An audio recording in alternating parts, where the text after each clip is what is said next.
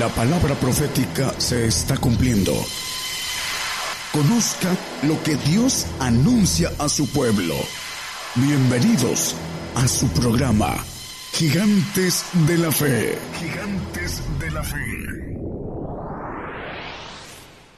Buenos días hermanos a todos los que nos escuchan a través de las radios, las FMs y también las televisoras en otros países. Dios les bendiga a todos. Y a los presentes también eh, una bendición para cada uno de los que están aquí reunidos. Eh, vamos a tocar de nuevo un tema profético, uh, lo vamos a tocar de nuevo con algunos aspectos de acontecimientos eh, ahora. Y para la gente que no nos ha escuchado, eh, vamos a rascarle o a buscarle en eh, los pasajes de la palabra algunas cosas importantes que requiere el cristiano entender.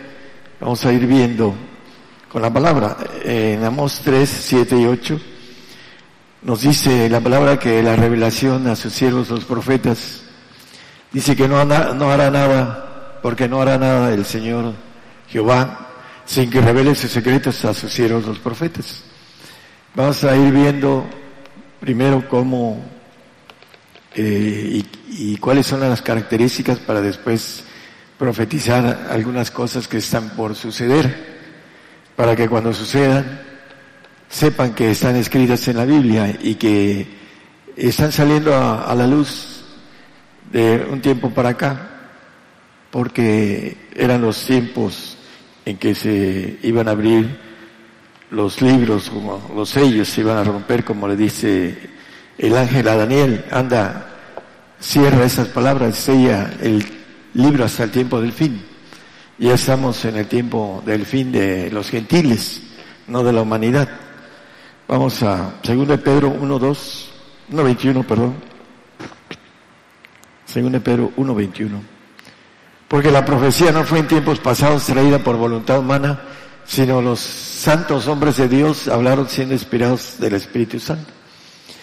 La profecía no es traída por voluntad humana. Hay miles de profetas que se dicen profetas, fueron a estudiar escatología, que es la profecía, y se dicen profetas, pero no son levantados por el Señor. Él es el que da los ministerios, así lo dice el apóstol Pablo escribiendo a los Corintios.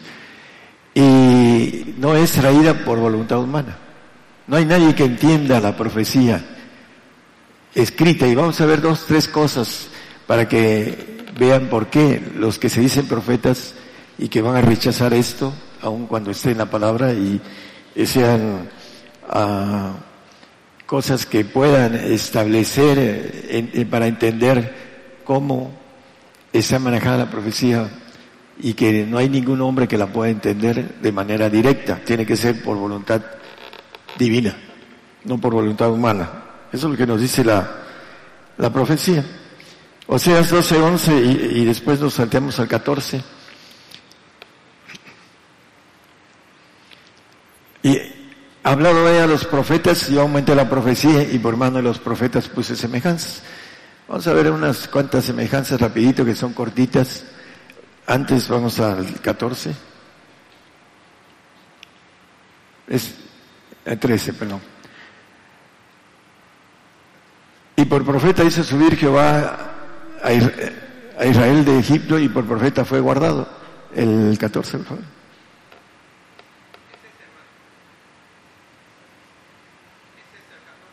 No, el 13, el 13, perdón. Es el, eh, disculpe, es que ya no regresé al texto. Dice que por profeta fue guardado Israel. Para la palabra dice que sin profecía el pueblo será disipado. Dice eh, el, el proverbio Salomón maneja esto. Y lo que queremos en nuestros hermanos, porque la profecía edifica, exhorta y consuela, dice el apóstol Pablo, queremos que nuestros hermanos sean fieles al Señor, viendo el consuelo del Señor, la edificación de lo que antes de que sucediera se está viendo, se está confirmando y vamos a irlo viendo a la luz de la palabra.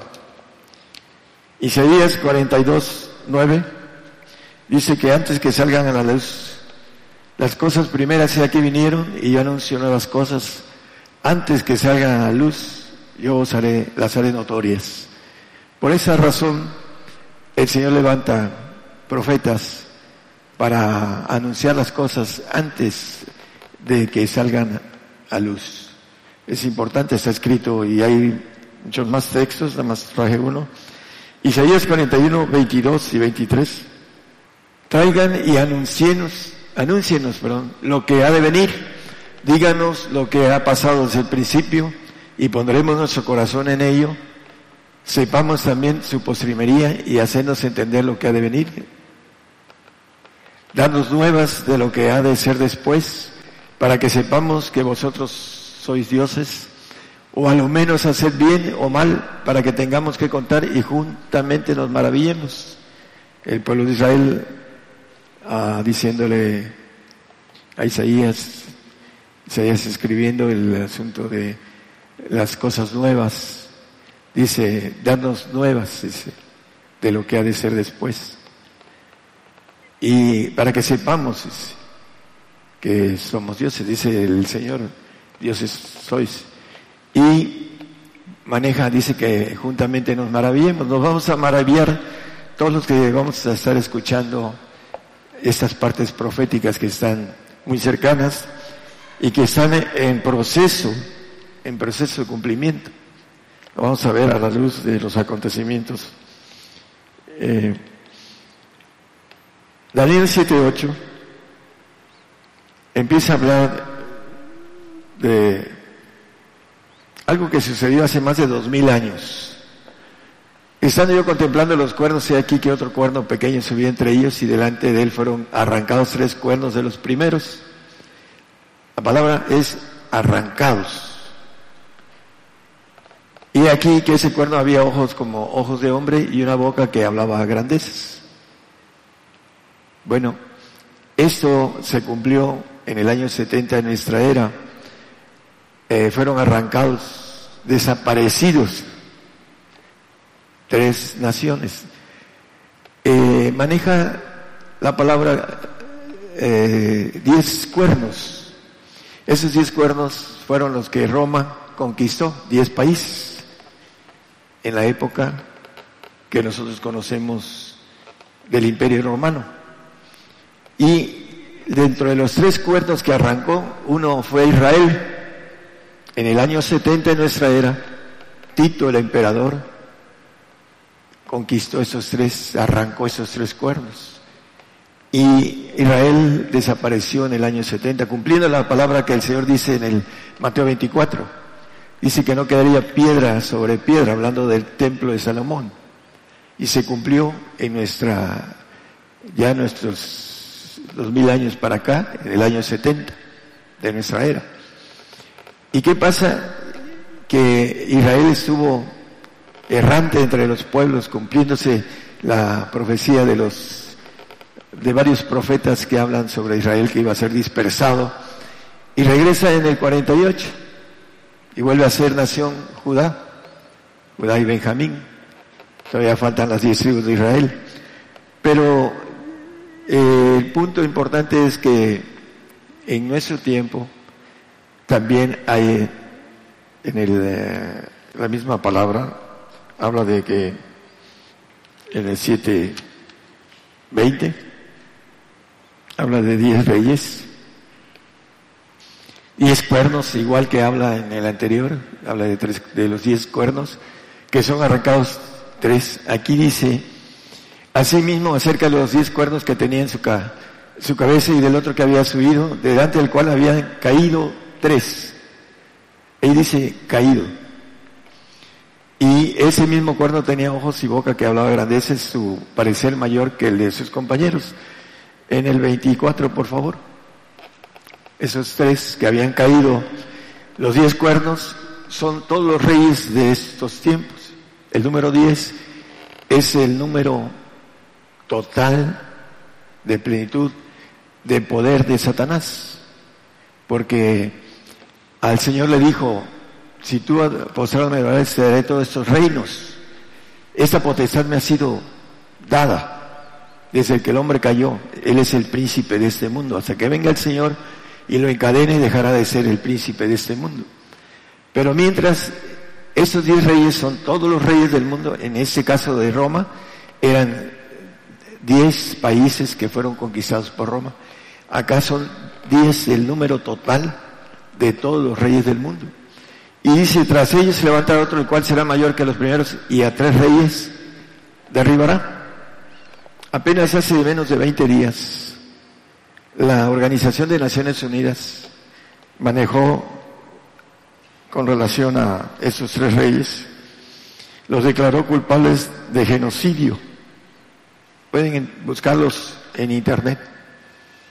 Los tres reyes que tienen un tratado de Maastricht. Delante de nuestros ojos van a caer.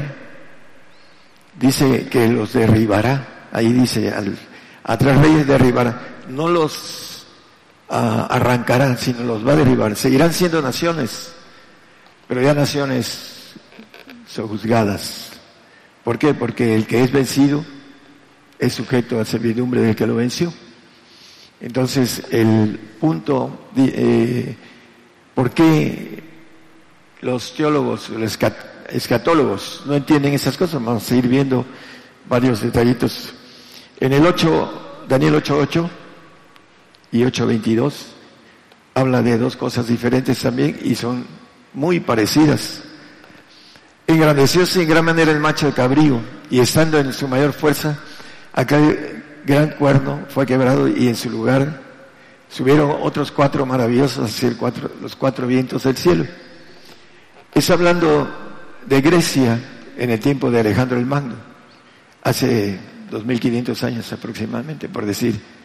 Y se dividió en cuatro partes cuando murió de manera muy joven Alejandro el Magno y cuatro generales dividieron el reino en cuatro partes. Y eso es historia. Conquistó Grecia a los medos persas, por supuesto que los medos persas conquistaron a Babilonia y Babilonia conquistó a Israel y en todo eso Israel fue caminando bajo el yugo de diferentes uh, naciones que eh, juzgaron a estos pueblos.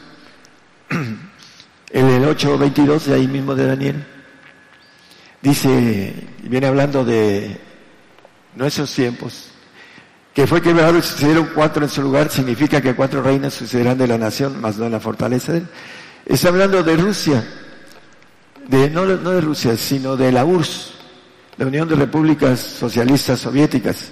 En el 91 de, apenas hace menos de 25 años, se dividió Rusia en cuatro partes grandes. O la URSS, para que sea más exacto, la URSS se dividió en cuatro partes.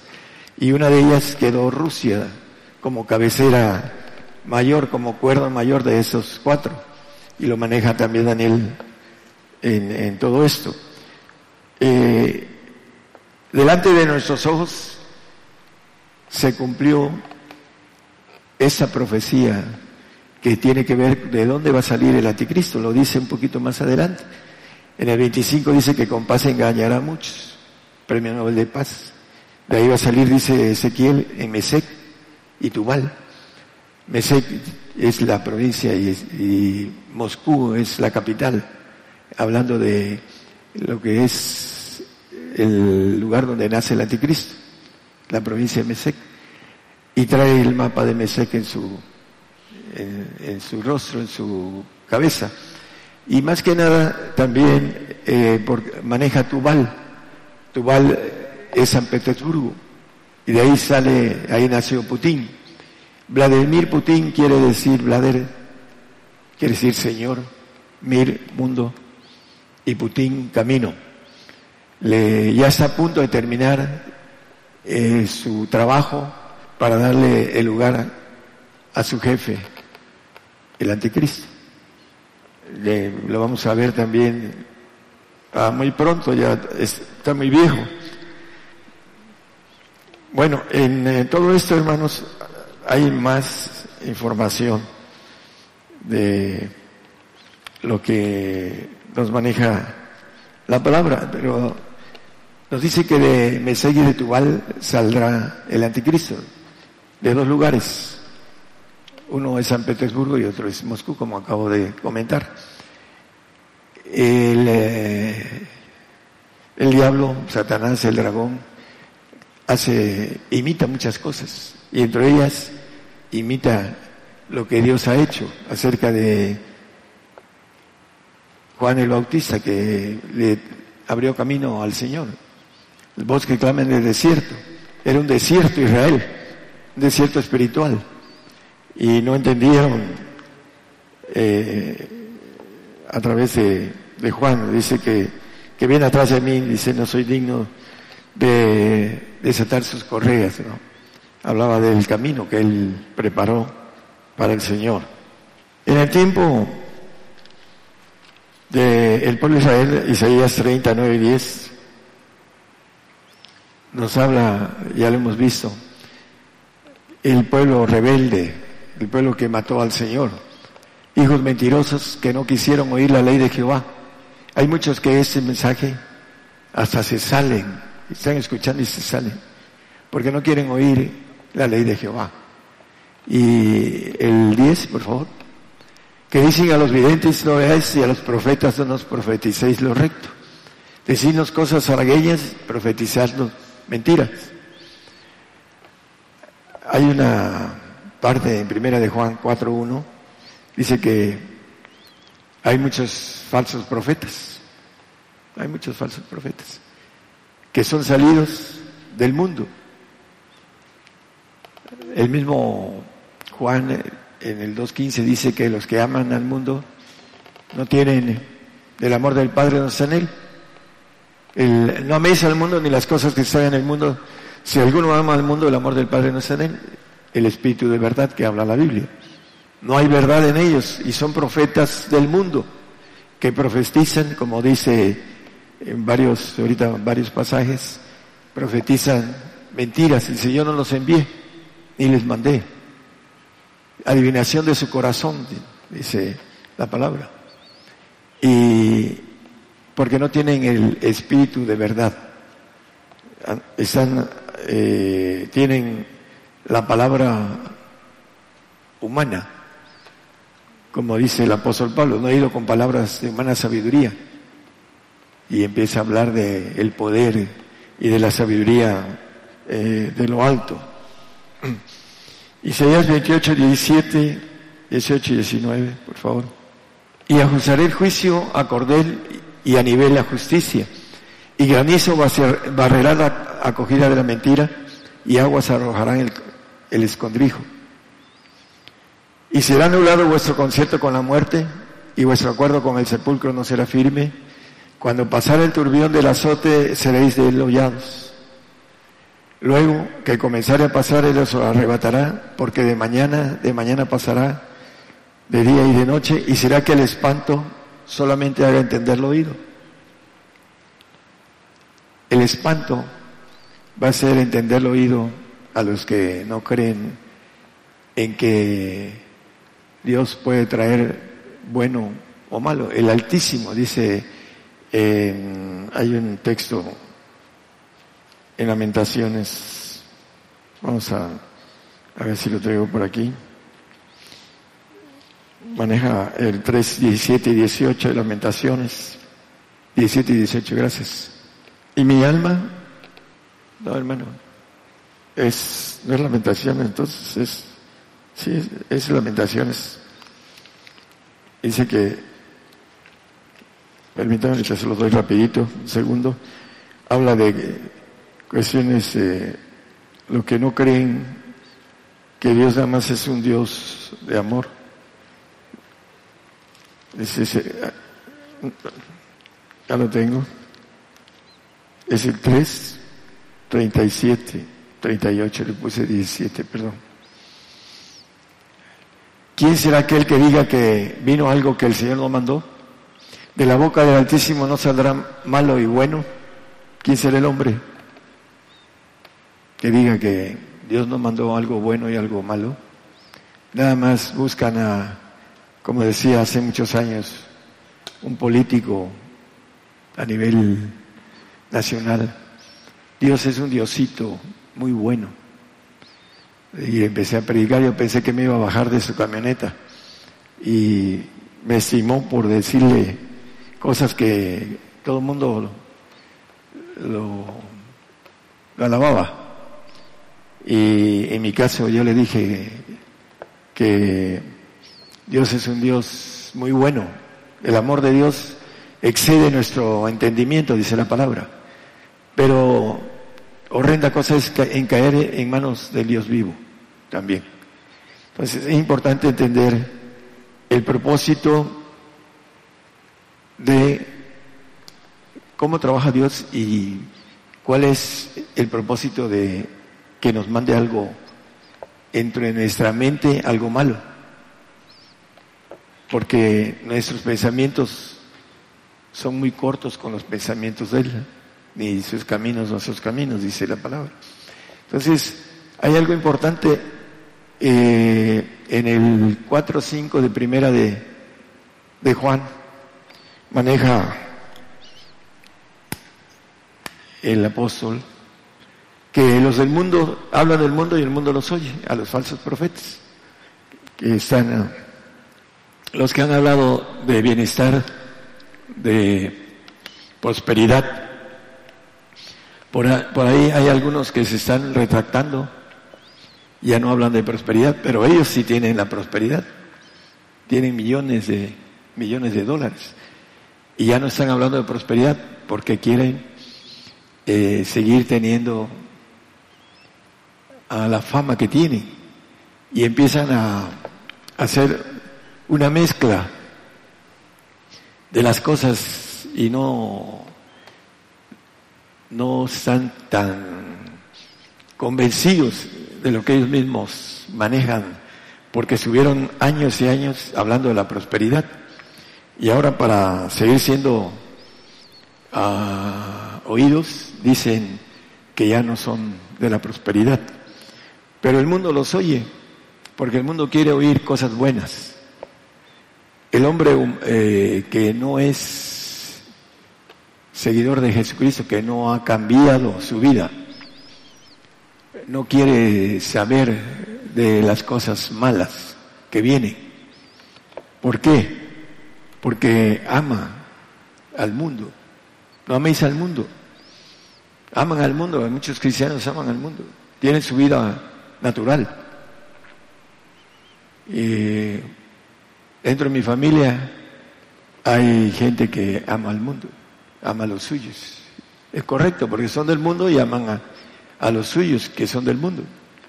Su propia sangre, yo amo a mi, a mi sangre, pero no soy de ese mundo.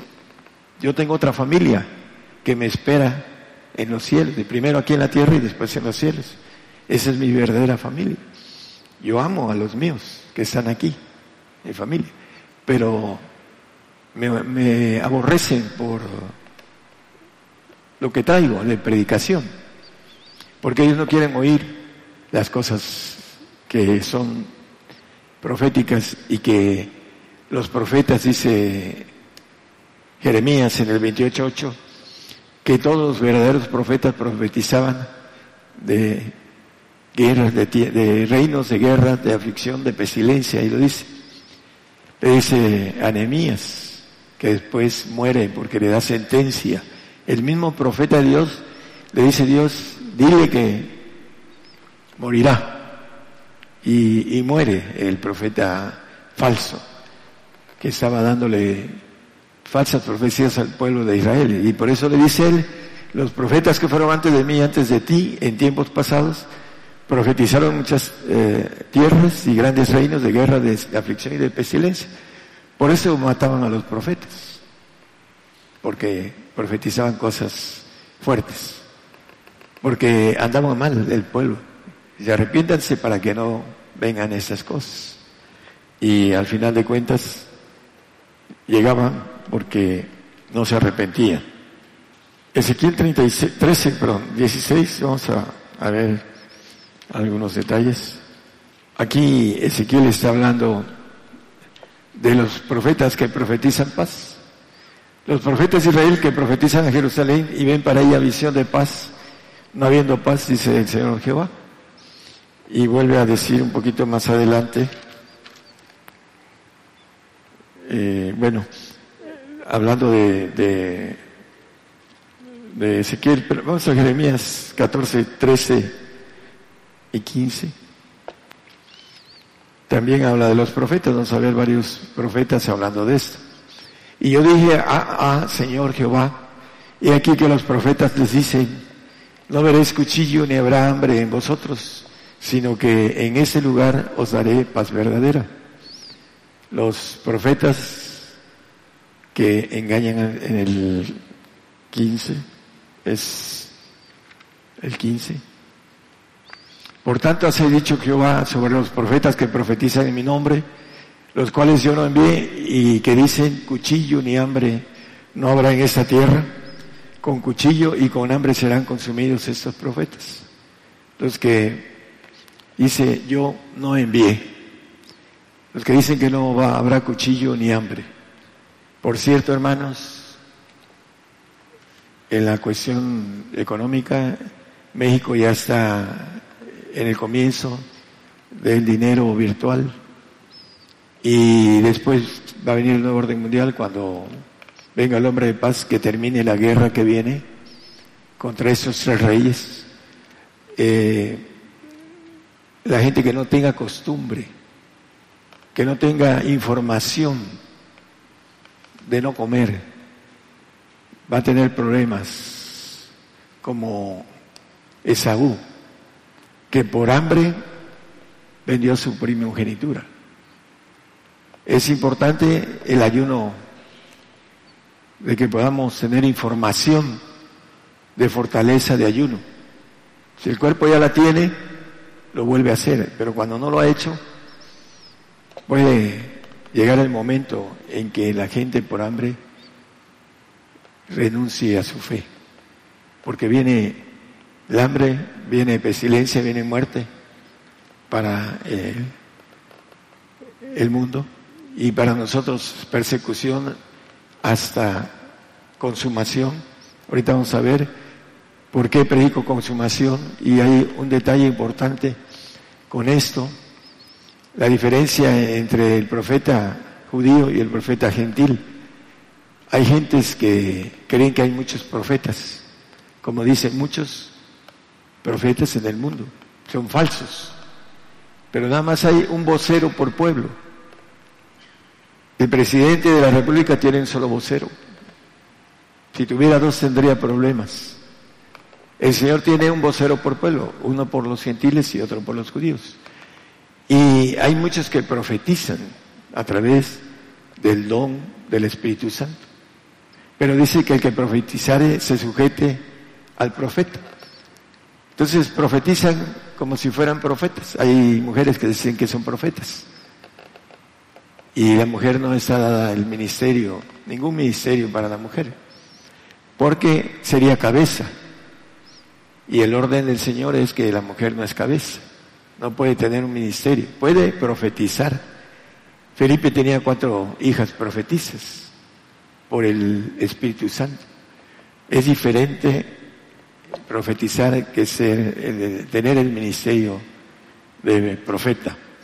Es bastante diferente. Entonces, eh, volviendo a, dice que yo no los envié, Miqueas 3, 5 y 11. Así ha dicho Jehová acerca de los profetas que hacen errar a mi pueblo, que muerden con sus dientes y claman paz, y al que no le diere que coman, aplazan contra el batalla. Y el 11. Sus cabezas juzgan por cohecho y sus sacerdotes se enseñan por precio y sus profetas se adivinan por dinero y apóyense en Jehová diciendo, no está Jehová entre nosotros, no vendrá mal sobre nosotros. Estamos a punto de entrar en un tobogán en donde el que está firme va a seguir. El apóstol Pablo dice, tengo por cierto que ni la muerte ni la vida, ni ángeles, ni principados, ni potestades, ni lo presente, ni lo porvenir, ni lo alto, ni lo bajo, ni ninguna criatura me podrá apartar del amor de Dios que es en Cristo Jesús, Señor nuestro. tengo por cierto que ni la muerte, ni la vida, ni ángeles, nada. ¿Por qué? Porque Él estaba listo. Yo sé en quién he creído y que es poderoso para guardar mi depósito en aquel día. El apóstol. Pero hay muchos que tienen muchas cosas que arrepentirse de no haberse dado al Señor ahora que vengan las cosas. ¿Por qué no hice lo que tenía que hacer? Porque el resultado va a ser la duda, la falta de fuerza. Ahí van a entender que necesitaban estar firmes en ese día malo. A través de lo que viene, hermanos, es Apocalipsis 11:10, vamos a ver que por eso aquí no me quieren muchos. Dice que los moradores de la tierra se gozarán sobre ellos y se alegrarán sobre los dos profetas. Y eh, se enviarán dones los unos a los otros porque esos dos profetas han atormentado a los que moran sobre la tierra. Desde algunos que tienen casi 30 años. A mis hijos los he atormentado allá este, desde que empecé en que venía muerte para ellos. Y están sembrados en tierra profunda por esa razón. Pero los que no quieren escuchar las malas noticias ah, son atormentados porque no quieren hacer las cosas. Por eso son atormentados, porque no hacen las cosas que tienen que hacer. Y ese es nuestro trabajo, atormentar, no es dar la profecía y desear que se preparen para las cosas que van a, a padecer. Como único profeta gentil que muchos van a decir que estoy loco al decir eso. Pero cuando estemos delante del Señor, en esos tiempos presentes, lo van a saber por parte del Señor, no por parte mía, yo lo puedo decir lo que quiera. Pero yo traigo un mensaje de consumación para el gentil. Todos los verdaderos cristianos gentiles vamos a morir. Los que amemos al Señor hasta la muerte, dice que el que da su vida por Él, la hallará. Todos vamos a morir por el Señor. Todos los que tengamos la firmeza de dar nuestra vida, que es lo, lo más preciado que tenemos, es el amor más grande que el Señor puede conocer de nosotros, que da su vida por sus hermanos, dice, no hay más grande amor que este. Y el judío va a predicar persecución en los tiempos de ira para el pueblo judío, pero no acabamiento y consumación, como predico yo. ¿Por qué? Porque una tercera parte de judíos va a atravesar el tiempo de ira, van a ser sellados, no van a ser tocados por las plagas y van a esperar al Señor con su ADN adámico. Y nosotros los que resucitemos después de haber muerto por el Señor en el pacto de santidad o de perfección, vamos a gobernar a esos judíos remanentes, junto con los judíos que se alcanzaron santificación y perfección. Vamos a gobernarlos. Pero la diferencia es esa. En una tercera parte, le llama la Biblia remanente judío, se va a multiplicar como la arena del mar en el milenio. Y vamos a trabajar con ellos, los que hayamos llegado al pacto de santificación o perfección. Es la, la bendición para el que entiende los precios y los paga. En Juan 16, 13, ya vamos a terminar. Cuando viniera, pero cuando viniera aquel Espíritu de verdad, ah, el Espíritu Santo es, es un Espíritu de Dios de verdad, pero Él trae siete espíritus, porque Él tiene la naturaleza divina, es Dios. Y la Biblia le llama al Espíritu de verdad al Padre. Todos son espíritus de verdad, el Espíritu Santo, el Espíritu del Señor y el Espíritu del Padre. Pero de manera uh, unilateral en el sentido de cómo llamar al Espíritu de vida, le llama al Espíritu del Señor Jesús. Y el Espíritu de verdad le llama al Padre. Dice, Él los guiará a toda verdad porque no hablará de sí mismo, sino que hablará todo lo que oyere y os hará saber las cosas que han de venir. Eh, los tres reyes ya se quedaron solos. La Organización de Naciones Unidas los dice que hay una palabra con relación a ellos, aquí la tengo, en el sentido de, de lo que declaró la ONU, permítame un segundito. Bueno, los declaró culpables de genocidio. El año pasado, esos reyes eh, bombardearon Siria. Ahí están en las noticias, es historia. Y hace promedio de 15 días, yo le puse 20, a la Organización de Naciones Unidas le, dio este título de, hablando de la parte de, de condenarlos por el genocidio, que hace que yo creo que las otras naciones los dejen solos. Ellos tienen un tratado de Maastricht en el 48 tres años después de que terminó la Primera Guerra Mundial, esos tres, bueno, dos de ellos le deben favor a Estados Unidos. Ellos hicieron un tratado de Maastricht. Esos tres, si entra uno en guerra, entran los otros dos. Y ya hizo un llamado al Zafiri, algo así como se llama, como se pronuncia por ahí. Eh, hizo un llamado global a todos los islámicos, apenas hace unos días para ir en contra de los infieles, de nosotros. Para ellos, nosotros somos los infieles.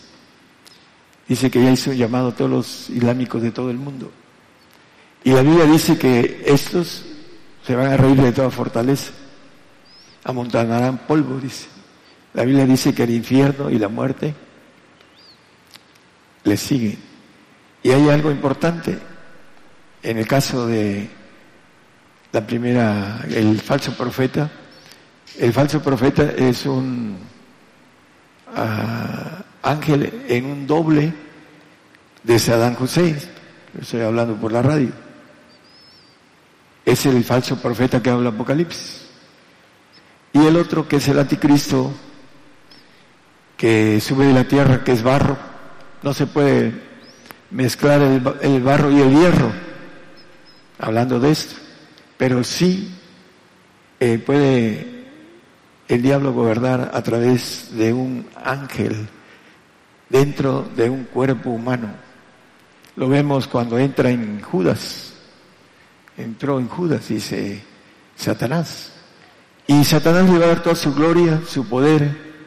Lo dice el 13 de 2 y 3 de Apocalipsis.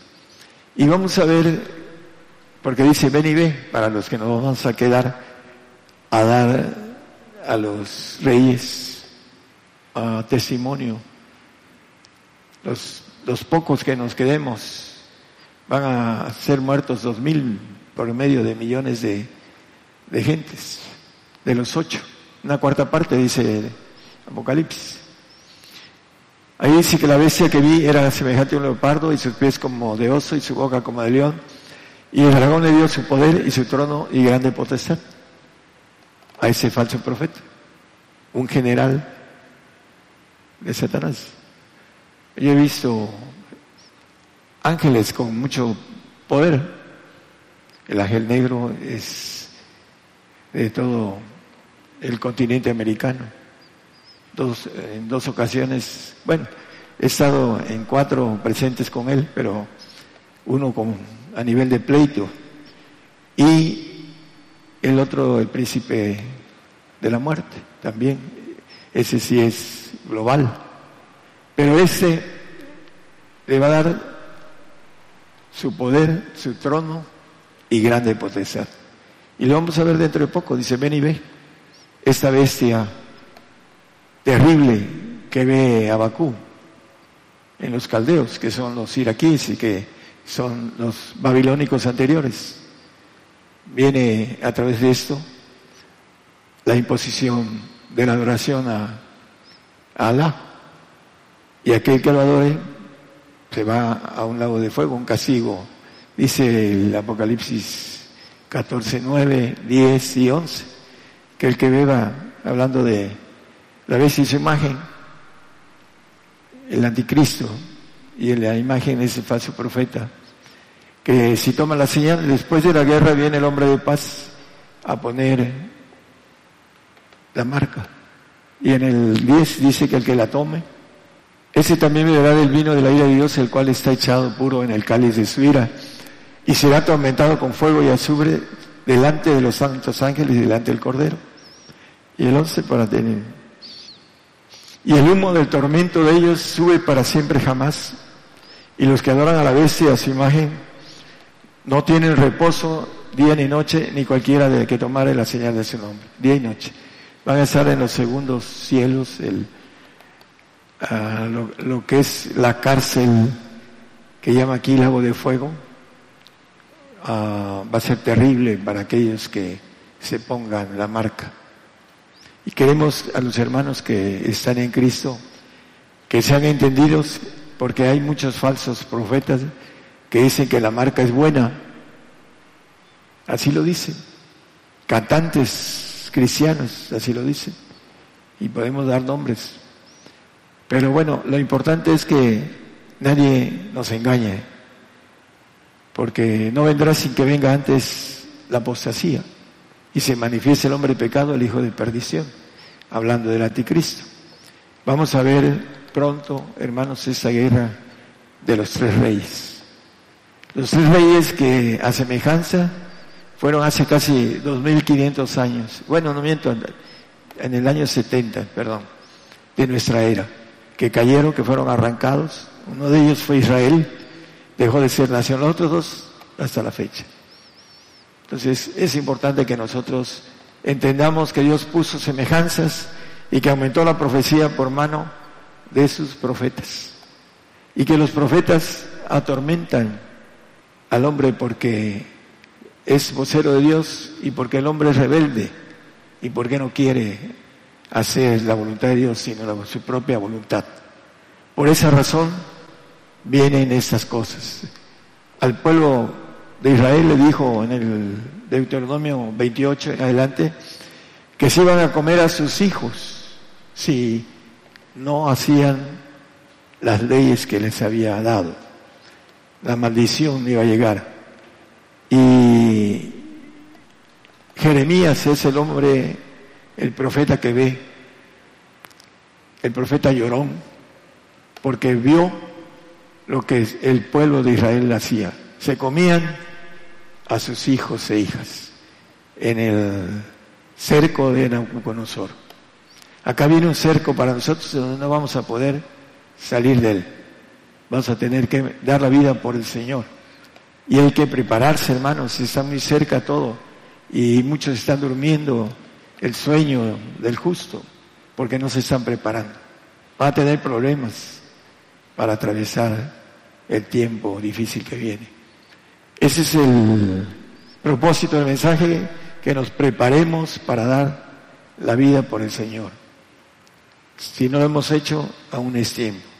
Y si no queremos hacerlo es porque a lo mejor queremos seguir viviendo en tiempos terribles de ira de, de, Dios, en donde el hombre va a pedir la muerte y la muerte va a huir de ellos. Y después el castigo eterno.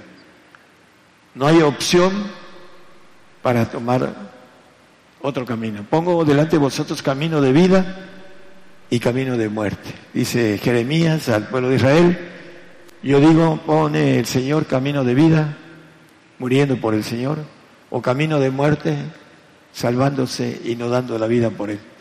Ese es el mensaje profético que tengo que dar a las naciones y que gracias a muchos hermanos han eh, hecho posible a través de las radios esa bendición, de que entiendan que no solo lo bueno viene de parte del Señor, sino también la corrección, el castigo, el juicio que viene para nosotros. Dios les bendiga a todos. Por el día de hoy hemos conocido más de la palabra profética más permanente que alumbra como una antorcha en un lugar oscuro hasta que el día esclarezca y el lucero de la mañana salga en vuestros corazones. Esta ha sido una producción especial de Gigantes de la Fe.